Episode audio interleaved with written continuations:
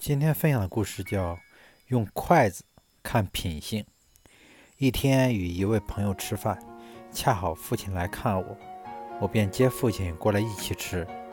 吃过饭后，回家路上，父亲说：“你这个朋友不可深交。”我愕然，问父亲原因。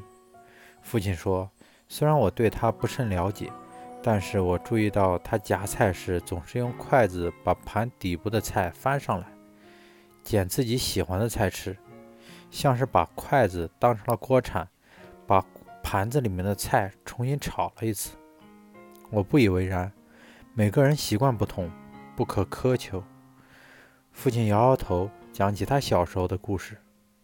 父亲五岁时，爷爷就去世了，孤儿寡母的日子过得极为窘迫，常常食不果腹。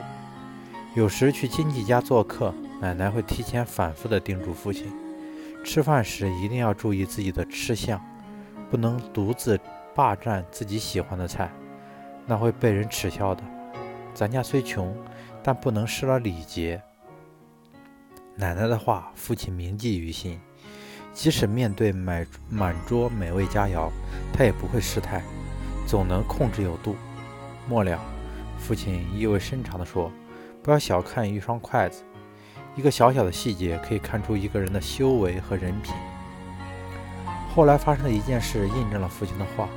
那位朋友为了一点蝇头小利，果然弃义而去。从此，我一直谨记父亲的话：好的东西不能独自占有，要与人分享。提炼做人的品质，应从小事开始。